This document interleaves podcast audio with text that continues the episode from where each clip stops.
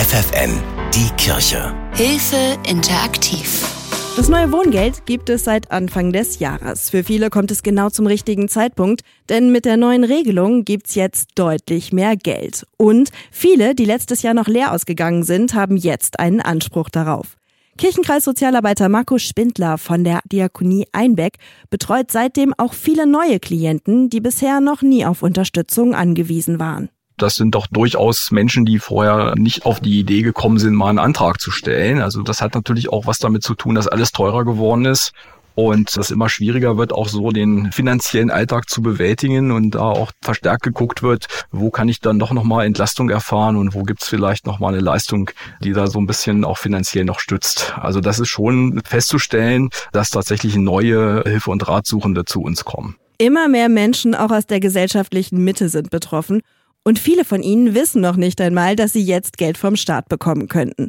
Wie viel das konkret ist, das ist ganz unterschiedlich. Also es gibt drei Faktoren, die die Wohngeldhöhe bestimmen. Das ist einmal das Einkommen, das ist die Mietbelastung und die Anzahl der Personen im Haushalt. Und die Daten muss ich dann selbstverständlich auch offenlegen. Also ich muss einen Einkommensnachweis führen. Ich muss angeben, wer in meinem Haushalt wohnt. Und ich muss halt über eine Mietbescheinigung und den Mietvertrag und einen Nachweis der Mietzahlung dann offenlegen, wie hoch meine Wohnbelastung ist. Die Angst, dass das Geld auf der hohen Kante eventuell ein Problem werden könnte, die ist häufig unbegründet, sagt Marco Spindler. Da gibt es ja großzügige Freibeträge. Erkläre ich als Einzelperson, dass ich über nicht mehr als 60.000 Euro verfüge und für jede weitere Person im Haushalt sind ja nochmal Freibeträge in Höhe von jeweils 30.000 Euro vorgesehen. Das heißt, für eine vierköpfige Familie habe ich einen Freibetrag von 150.000 Euro. Das ist recht üppig und das muss ich dann halt auch entsprechend im Antrag erklären, dass mein Vermögen da nicht drüber liegt. Und daher auch der Tipp. Wer denkt, dass er mit der neuen Regelung jetzt Anspruch haben könnte,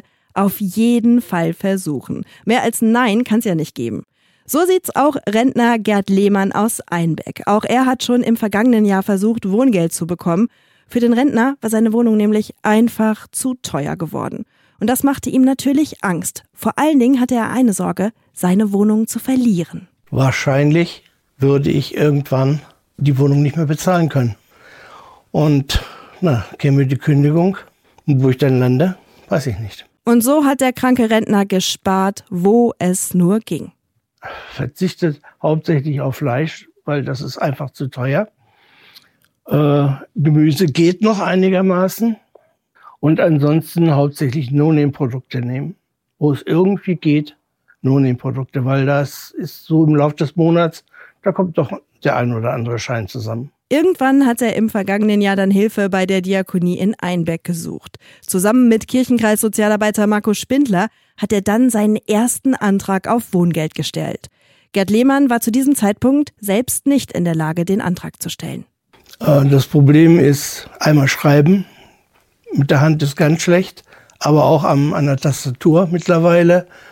Äh, dann durch die vielen Medikamente äh, hat meine Gedächtnisleistung auch gewaltig nachgelassen.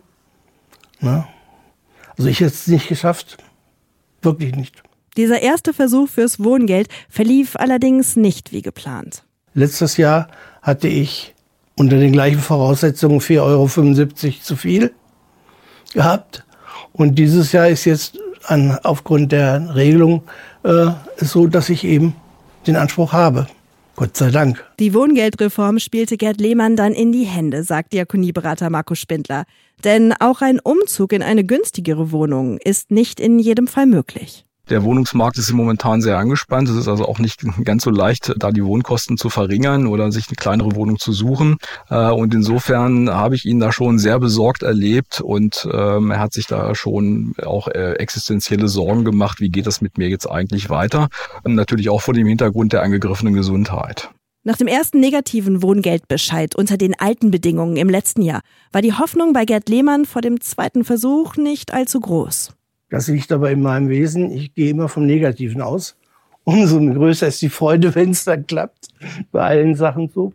Ja, und, aber äh, wenn ich solche Informationen kriege, die äh, setze ich dann noch um. Und diesmal klappte es. Mit den neuen Regelungen fürs Wohngeld ist auch Gerd Lehmann dabei. Vor allem durch die neue Berechnung haben jetzt viele Anspruch, die vorher leer ausgingen.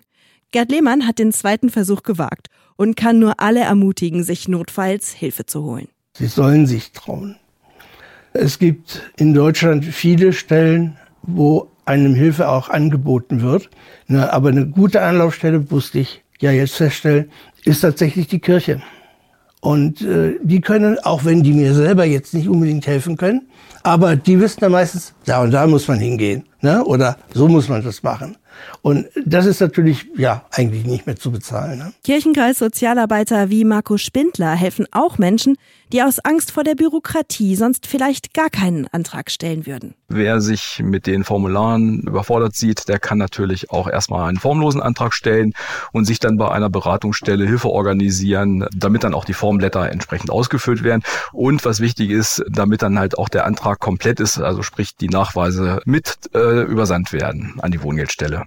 Und für diese Hilfestellung muss zumindest bei der Diakonie niemand tief in die Tasche greifen. Also die diakonische Hilfe ist grundsätzlich kostenfrei. Und wenn wir dann eruieren, dass Leistungen beantragt werden können, dann helfen wir natürlich auch, den Antrag auf den Weg zu bringen. Ein wichtiger Punkt, wer Wohngeld bekommt, der hat meistens auch Anspruch auf weitere Leistungen interessant für Familien mit Kindern, die Unterstützung beim Schulessen, also beim Mittagessen, bei den Lernmitteln, bei Klassenfahrten, eintägigen Ausflügen. Das ist also eine komplementäre Leistung, die in jedem Fall beantragt werden sollte. Aber wichtig ist halt, es ist kein Automatismus. Wer also Wohngeldansprüche hat, der sollte dann auch entsprechend die Butleistungen nochmal beantragen.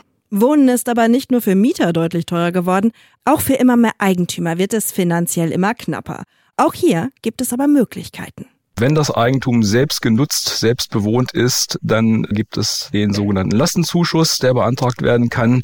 Ein Zuschuss zu den Lasten einer Immobilie beziehungsweise einer Wohnung, äh, einer Eigentumswohnung beispielsweise auch, Belastungen aus dem Kapitaldienst, Grundsteuer oder auch die Bewirtschaftungspauschale. Und auch da lohnt es sich, Anträge zu stellen. Wo es Beratungsangebote zum Wohngeld und zu anderen staatlichen Zuschüssen bei euch in der Nähe gibt, wissen unsere Diakonie-Experten.